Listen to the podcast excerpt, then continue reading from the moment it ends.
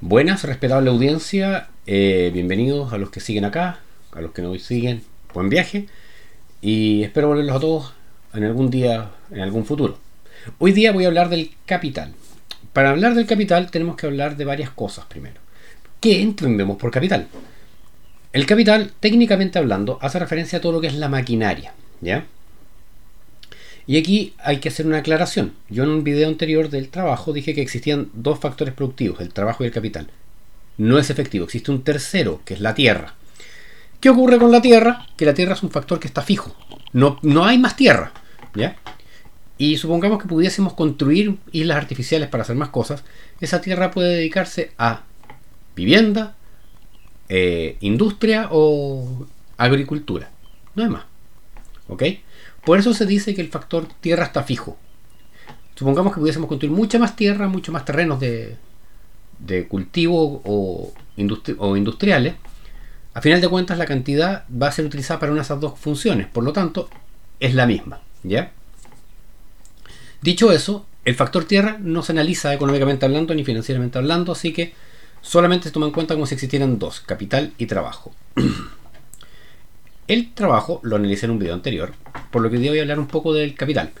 Los análisis que yo hago, que ser súper sincero, no son tan técnicos ni mucho menos, sino que doy un poco de contexto para explicar lo que, lo pienso. No se trata de hacer una clase, aunque me salga un poco como clase, porque soy profesor, es una de formación práctica. Bueno, el capital se define entonces como todo lo que es la maquinaria que hace, eh, perdón, no que hace, con la cual se trabaja para poder fabricar algo entenderemos por esta maquinaria a todo lo que no es persona. ¿Ok? Desde los computadores, los lápices, eh, los. ¿Cómo se llama? Eh, no sé, el transporte, los buses, las carreteras, todo eso es parte del capital. Por supuesto, hay distintos tipos de capital. Hay capital fijo y capital no fijo. O bienes muebles e inmuebles, ¿ok? Pero eso es la, es la definición ya contable. No vamos a entrar en ese detalle porque no, no es el, eh, no es el fin de esto. Cuando hablamos del capital, lo que nos interesa saber es básicamente cuál es la proporción de capital y trabajo que tenemos que mezclar para hacer un producto cualquiera. Llamémoslo un mouse. ¿Ok? Este mouse va a llevar una cierta cantidad de trabajo de personas y una cierta cantidad de uso de horas máquina. ¿Ok? Las personas se remuneran a través del salario y el capital se supone que obtiene una rentabilidad. No sé si han escuchado de ese término tan mal, tan vilipendiado en nuestro país. La rentabilidad es muy mala según una gran parte de nuestro grupo político. Grupo político, por supuesto, que uno intenta explicar economías como hablar de Internet con un Neandertal, pero eh, continuando con el tema, sin entrar en mayor descalificaciones, porque no una descalificación, es una calificación clara y pura y dura, y muy cierta además. Cuando hablamos del capital, lo que nos interesa saber es cuál es la mezcla óptima entre trabajo y capital para fabricar algo. Entonces, el capital tiene una característica muy importante, que el capital se va renovando porque se va desgastando, así como las personas van eh, obteniendo, no obteniendo, van teniendo un desgaste de, por su trabajo, se cansan todos los días, nos cansamos todos los que trabajamos todos los días, y nuestra vida útil tiene una cierta duración porque más allá de, de las tecnicismos, lo bonito o feo que suene, lo cierto es que hay cierta edad en la cual uno ya está muy cansado para trabajar. Más, puede tener ganas, ¿ah? hay gente que puede trabajar mucho más años que los de jubilación, pero la teoría es que la jubilación a los 65 está relacionada con este eh, desgaste que ha tenido la persona físicamente por el trabajo. El trabajo actualmente es muy distinto de cuando se implementaron todas estas normas de edad de jubilación. Consideremos que cuando se pensó en esta edad de jubilación, cerca del 80% trabajaba en actividades físicas físico me refiero cargando, descargando cosas, sembrando la tierra, ese tipo de cosas, haciendo, haciendo aseos y cosas por el estilo. En los últimos 20, 30 años el trabajo ha evolucionado mucho más hacia una cosa, em, digamos, intelectual, aunque no es tan correcto el término, pero sí más, más de servicio y menos de, de músculo, por decirlo de alguna manera. ¿Ok? ¿Por qué? Porque el capital ha reemplazado el trabajo. Antiguamente, no hablemos antiguamente, no me refiero en antes la revolución industrial, me refiero hace 10 años atrás. Por ejemplo, para las, en los sembradíos, las, empresas utilizaban mucha, mucha mayor cantidad de personas. ¿Por qué? Porque usaban un tractor con un arado, hablando de personas, eh, empresas relativamente grandes, y detrás iban sembrando las personas. Hoy en día una, una pura máquina hace todo. Y ha ido reemplazando las personas. Las segadoras de trigo segan el trigo, lo cortan, lo separan en trigo y paja y pasto y, hacen lo, y dejan los pardos listos. Menos trabajo físico. Y esto ha ido siendo así en el tiempo, en los últimos 250 años, desde la revolución industrial. Y va a ir aumentando. Va a haber muchos trabajos, que hablaba yo en el, tema del trabajo, que van a ir siendo reemplazados por maquinaria, sobre todo muchos los trabajos académicos con respecto a lo que tiene que ver con las inteligencias artificiales. No sé si los trabajos investigativos, ¿eh? pero sí lo que es la docencia propiamente tal puede ser reemplazada por, por inteligencia artificial que tenga una capacidad de acceder eh, a mayores bases de datos y a mayor material para hacer una mejor exposición de, de, los temas. No sé, no creo que sea la próxima semana, pero de aquí a 20 o 30 años no lo veo, no lo veo extraño, no lo veo imposible. Lo bueno para mí es que como yo tengo 46 años, en 20 años más voy a estar jubilado, así que me da lo mismo. O sea, joden, ¿no? eh, bueno. El capital entonces esta mezcla nos va a ir diciendo cuánto es lo que tenemos que utilizar, cuánto trabajo vamos a utilizar para poder utilizar el capital, porque también es, es para los dos lados. Pero por sobre todas las cosas, el capital produce algo que es fundamental. El video pasado yo hablaba que para aumentar el trabajo necesitamos generar crecimiento. Y el crecimiento se producía a través del capital, pero no directamente. El capital ayuda a poder, producir crecimiento porque va generando nuevos espacios y nuevas industrias aunque va reemplazando el trabajo. Pero lo que realmente ayuda a generar crecimiento es el factor que se denomina alfa por las primeras teorías de crecimiento y que dentro de este alfa está lo que no es ni capital ni trabajo, lo que es principalmente la productividad del trabajo y los factores tecnológicos asociados. Cuando hablamos de productividad, por ejemplo, hemos escuchado mucho nosotros decir que el chileno es menos productivo que un estadounidense, que un sueco, que un noruego. Eso tiene dos patas. Por un lado está el, el que efectivamente un chileno tiene, es menos productivo porque sus herramientas técnicas son más bajas. ¿Por qué? Porque hay ciertos niveles de capacitación que no tenemos. nuestro sistema educacional está anclado en la, anclado en la década del 80, eh, en todo lo que es primero, perdón, eh, primaria y secundaria y el, universitario en los 90, no, es mucho más moderno que eso, no se ha modernizado nada, no se modernizan las mallas, no se reducen ramos, no, se generan eh, nuevos, nuevos procesos, por decirlo de alguna manera. Estamos pasando las eh, mismas materias con contenidos más, más actualizados, pero, pero los temas que se toman son los mismos hace 30, 40 años. Incluyen, incluso hay temas que ya no son ni siquiera actuales. Eh, por ejemplo, en macroeconomía todavía hablamos del modelo keynesiano que está superado hace 25 años atrás, que se sabe que, no funciona, que no es cierto. Ojo, no es que no sea cierto, es que se los ajustes que hay que hacer hacen que sea muy diferente a lo que se habla en, la base. Eh, lo mismo pasa en procesos de marketing en los cuales nos quedamos con muchas cosas, y yo soy profesor de marketing, eh, nos quedamos con muchas cosas más del dicho que del hecho y eh, hay muchas cosas que no se han ido actualizando a la velocidad que deberían. No me voy a meter en el resto porque no son mis temas. Además tenemos otro factor que es importante y es cultural. La productividad se mide en cuánto tú puedes hacer en una hora, más o menos, por definirlo de alguna forma. Por supuesto la maquinaria, la tecnología que tú utilices y que seas capaz de utilizar te va a hacer ser más productivo.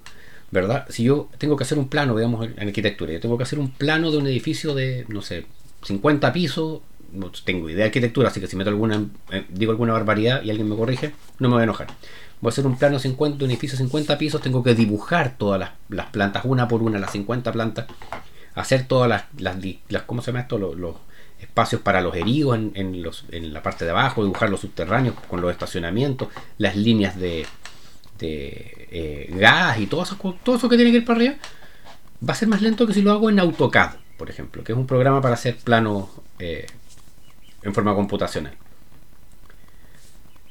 Ahí hay un, efecto, un ejemplo súper claro de lo que es ser más productivo producto de la tecnología, ¿verdad? Ah, interesante, antiguamente existían los dibujantes técnicos que hacían los planos según lo que le dictaba el, arquitecto. Ya no, ahora hay AutoCAD. Pero hay otro factor que es cultural. ¿Cuánto nosotros dedicamos a perder el tiempo en el trabajo? ¿Por qué? Porque tenemos la posibilidad de hacerlo. Nuestras jornadas laborales son ridículamente largas, 10 horas laborales, porque uno dice, no, si son, son 9 en teoría sí, pero con un, le poní una de almuerzo ya son 10. Y en empresas hay que tienen 2 y ya son 11 horas eh, de jornada laboral, no directa, pero sí hay. Eh, por eso es que efectivamente se podría reducir un poco la jornada laboral sin, sin un gran impacto, hasta con que el almuerzo se considere parte de la jornada. Listo. Se acabó el problema, bajamos a 45 o 40 horas. Eh, y créanme que todas las empresas que dan más tiempo van a dar menos, eso es fijo. Está, pero claro. Eh, bueno, entonces, esta posibilidad que tenemos nosotros de sacar la vuelta nos hace más improductivos. ¿ya? Además de que existen muchos distractores y todo lo demás, pero en este caso vamos a dejarlo por el lado de, lo que es la, la menor productividad, el producto de lo que es sacar la vuelta y los factores tecnológicos. Siguiendo con la línea de la productividad, eh, entremos ahora a lo que efectivamente podemos desarrollar con capital, la tecnología. La mayor parte de la tecnología nosotros la asociamos directamente a insumos computacionales. Aunque si bien la tecnología corresponde al proceso de aprendizaje que tienen las empresas o las personas para desarrollar distintos, distintos productos, vamos a utilizar esta concepción de, la tecnología más digital, más computacional, por decirlo de alguna manera, o las nuevas tecnologías para desarrollar ciertos procesos. Cuando hablamos de estas nuevas tecnologías, entramos a hablar de, la productividad y entramos a hablar de tecnología, entramos a hablar de los factores de crecimiento. El crecimiento es importante porque, como decía yo en, una ocasión anterior, va a generar mayor nivel de empleo. Y además el crecimiento es importante porque nos va a ir entregando un mayor nivel de renta, o sea, mayor nivel de ingreso a las personas. Esto lo podemos ver en el caso chileno muy rápidamente. En el año 1972, Chile era el segundo país más pobre de Latinoamérica. El único país más pobre que, Chile era Haití. Y actualmente Chile es el país más rico de, Latinoamérica en nivel de ingreso promedio. ¿Por qué? Porque durante muchos años hizo un crecimiento muy grande políticas comparativas simples también. Eh, ejemplos comparativos simples, Corea del Norte y Corea del Sur, lo, que ha crecido Corea del Sur versus lo que ha crecido Corea del Norte desde la guerra de Corea en el 57, 62, no sé, no sé cuándo fue la guerra de Corea, la verdad, pero Corea del Norte y Corea del Sur, que eran un mismo país, Corea del Norte era el sector industrializado, Corea del Sur era el sector agrario, el sector agrario no quiso entrar en el modelo comunista, así que se pelearon y se partió el país en dos. Y podemos ver cuál es el ingreso de Corea del Norte. Actualmente es uno de los cinco países más pobres del mundo y Corea del Sur es uno de los 10 países más ricos del mundo. Y ahí sí que uno no puede decir que, hay ningún factor más allá. La misma cultura, la misma gente, la misma raza, todo lo mismo. Obviando el factor político, los factores de crecimiento. ¿ya? Que factor que político que generó mayor factor de crecimiento para otro video. Aquí hablemos netamente del, crecimiento. Lo mismo podemos decir de Singapur y Cuba en el año 57, cuando fue la revolución cubana, y los singapurenses instalaron un modelo de, libre mercado y bla, bla, bla. No, viene el caso, sino que aquí lo importante es este factor de crecimiento. ¿Cómo crecemos? Ese es el chiste.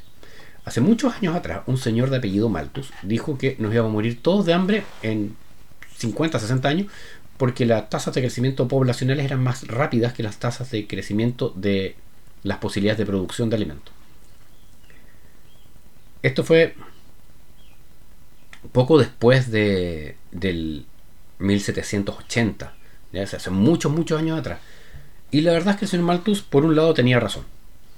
Efectivamente, las tasas poblacionales en esa época crecían más rápido que lo que crecían las posibilidades de, de alimentar a esas personas. Todavía es así. De hecho, si ustedes lo piensan, la mayor parte de las ciudades están construidas sobre los mejores terrenos agrícolas del mundo. ¿Por qué? Porque con dónde se hicieron los asentamientos, en los cerca de los terrenos agrícolas que servían. Las ciudades empezaron a crecer. ¿Y a dónde crecieron? En los terrenos agrícolas. Entonces, efectivamente, Malthus en ese sentido tenía razón. Pero Malthus se mandó un pequeño detalle que no sabía porque había pasado hace más o menos 10 años atrás la revolución industrial, el invento de la máquina de vapor y la tejedora volante, que no tengo idea qué es, pero suena súper impresionante siempre me imaginaba una máquina que está haciendo, ¿cómo se llama esto? Telares mientras vuela. Lo más probable es que no sea eso, como un helicóptero haciendo, telares. Lo más probable es que no, sea eso, como decía, pero eh, lo que es importante de esto es que ha ido permitiendo la mayor productividad en los terrenos. Acuérdense que el terreno está fijo. ¿ok? Entonces, esta tecnología que nos ha permitido mayor productividad nos ha permitido no morirnos de hambre. A pesar de que hace 250 años atrás, cuando Malthus hizo esta predicción, el mundo completo era alrededor de mil millones de personas y hoy día somos casi 8 mil millones, 8 mil o 9 mil millones de personas, pero en esos dos miles de millones. Existe todavía eh, que la gente, sí hay lugares en los cuales hay mucha pobreza y efectivamente la gente se muere de hambre, pero no nos morimos todos de hambre, ¿ok? ¿Ya? Que era lo que apuntaba Malthus, que efectivamente la humanidad se iba a acabar por hambre. De ahí se toma eh, Solow, que es el creador del primer modelo de crecimiento, para entender por qué pasaba esto. Y ahí es donde él determina que son los factores de tecnología y de productividad los que hacen que la economía crezca. Lo chistoso es que solo analizó trabajo y crecimiento y se dio cuenta que lo que él estaba analizando no era. Así que si alguna vez hacen una investigación y no les da lo que ustedes quieran, a lo mejor hasta pueden hacerlo como solo y ganarse un premio Nobel. Por determinar que no era lo que ustedes creían. Eh, se ha estudiado mucho el factor de crecimiento, ¿ya?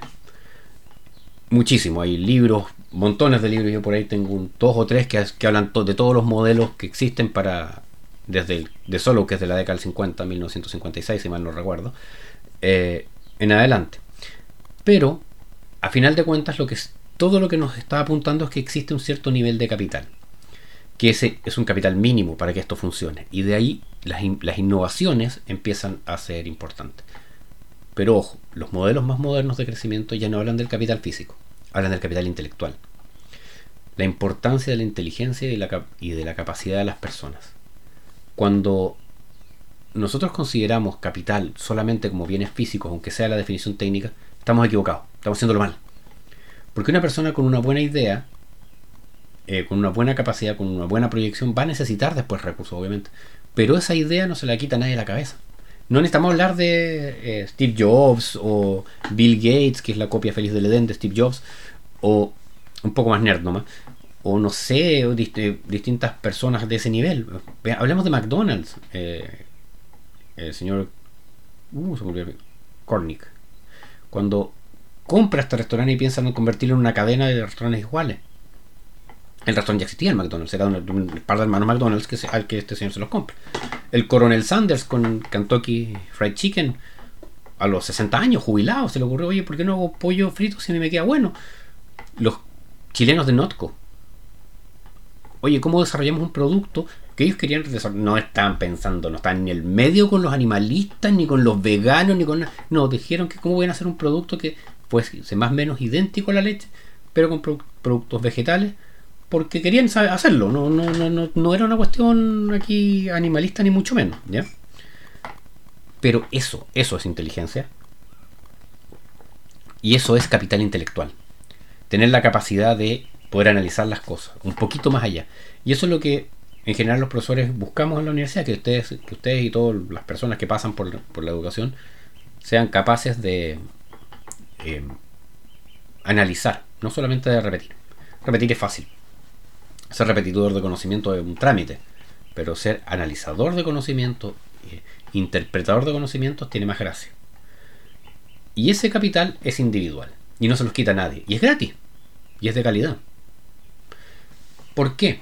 Porque basta con, con ejercitar el cerebro como si fuese cualquier otro músculo. Entonces, cuando hablamos de capital y hablamos del capital físico, nos vamos a encontrar con unas ciertas limitantes, a final de cuentas. ¿Por qué? Porque hay ciertas limitantes para todos recursos. Los recursos no son infinitos. Pero cuando hablamos del capital intelectual que se puede desarrollar, es mucho más abundante. Es mucho más fácil, entre comillas. Pero, ¿por qué aquí? Y aquí vuelvo un poco a lo que tiene que ver con los factores políticos del, tema. ¿Por qué Estados Unidos se desarrolla en forma tan grande en la primera mitad de los 50, perdón, perdón, la primera mitad del siglo XX, más que sus competidores, por decirlo de alguna manera, en Europa? Hasta hablemos hasta el año 40, porque después del 40-45 hubo guerra y de ahí es otro el tema. Porque lo que hizo Estados Unidos fue importar cerebros. Hasta el día de hoy. Si uno lo analiza, los grandes conocimientos, los grandes avances eh, científicos se realizan o en Estados Unidos o en idioma inglés. ¿Cierto? ¿Por qué? Porque la gente con, con mayores capacidades quiso irse para allá. Porque le permitían hacer lo que quería y podía tener su vida así, haciendo lo que quería, por decirlo de alguna manera. Y podía tener una buena vida haciendo este tipo de cosas. Podía desarrollar ciertas innovaciones y podía eh, generar nuevas industrias, podía generar patentes, por ejemplo, para sus ideas que les permitan hacer un tipo de, de ¿cómo se llama? de inversión por un tiempo, desarrollo, invento algo y lo, lo hago, invento una muy buena, buena cosa, no sé, pongámosle teléfono, y puedo ser el que lo, lo eh, trabaje por un cierto tiempo antes de que sea para todos. Eso es lo que hizo que Estados Unidos avanzara más rápido. Y eso es capacidad intelectual, eso no es capital físico. Por supuesto, hay un gran capital físico y que Estados Unidos construyó líneas de tren y de auto, líneas de auto, nótese, carreteras y todo, distintas cosas, pero los grandes procesos, o sea, ¿quién inventó la jornada de 8 horas laboral? Henry Ford, en la línea de producción. Los trabajadores no eran capaces de trabajar más de, más de 8 horas seguidas porque se cansaban. Así que, ¿qué fue lo que hizo él? De eliminar turnos de 8 horas y mantener la cuestión siempre andando, que no eran robots, eran personas las que armaban los autos. Entonces, ese tipo de cosas son sumamente importantes porque nos van a dar, a final de cuentas, el... ¿Cómo decirlo? La real capacidad que va a tener un país para desarrollarse. Porque nosotros hablamos, para ver este tipo de cosas del desarrollo, hablamos del PIB, que es el Producto Interno Bruto. Que es cuánto el país produjo en un año. Y siempre hablamos, por ejemplo, de las nanotecnologías, de que en vez de exportar cobre, decimos exportar cabres de cobre, cables de cobre, ahí sí. Y bueno, ¿por qué no se hacen? Hay varios factores, pero uno es intencionalidad. No hay interés en hacerlo. ¿Por qué? Porque es más fácil no hacerlo. Entonces, y ese es un factor cultural. Eh, fundar universidades no basta. O sea, poner una sede de una universidad, no sé, en Rancagua, que está a menos de 100 kilómetros de Santiago, está a una hora, no tiene mucho sentido. Una universidad en Aysén, para potenciar los, desarrollos locales, claro. Eso tendría sentido si es que hubiese trabajo en Aysén. Tenemos una universidad que está generando, voy a inventar, eh, ingenieros civiles industriales. Bueno, ¿cuánta industria hay en Aysén en la cual se pueden emplear? Entonces, es al revés. Lo que primero se debe hacer son los potenciar los factores de desarrollo productivo. El capital. Chile tiene una, institución que fomenta el, desarrollo productivo que se llama Corfo, Corporación de Fomento Fabril, que tiene que ver con precisamente la producción. Pero, ¿cómo se accede a Corfo? no es muy difícil, ¿eh?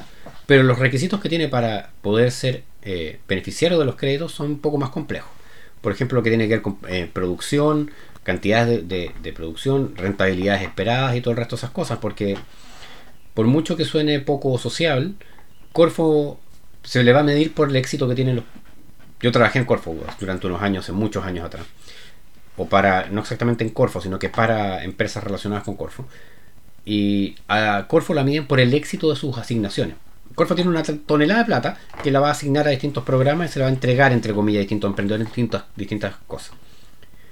No le van el, el funcionario de Corfo no se mide por cuánta plata entregó, sino por los buenos resultados que tiene la plata que entregó. Entonces, por supuesto, Corfo, si bien es una especie de inversor ángel, podríamos decir, muy, muy laxamente, no es una institución de fácil acceso, no es para cualquiera. Hay que demostrar ciertos niveles para poder ser eh, seleccionado en Corfo. Tiene montones de líneas, ¿ah? no estoy hablando de lo que son los emprendimientos normales, no estoy hablando de la investigación y desarrollo, no, solamente lo que es eh, nuevos negocios, por decirlo de alguna manera. Y bueno, para cerrar con este capítulo, eh, lo que me interesa dejar en el, tintero o en, la memoria de la, audiencia es que el capital se entiende como la maquinaria o la parte física, que se necesita para poder producir. ¿ok?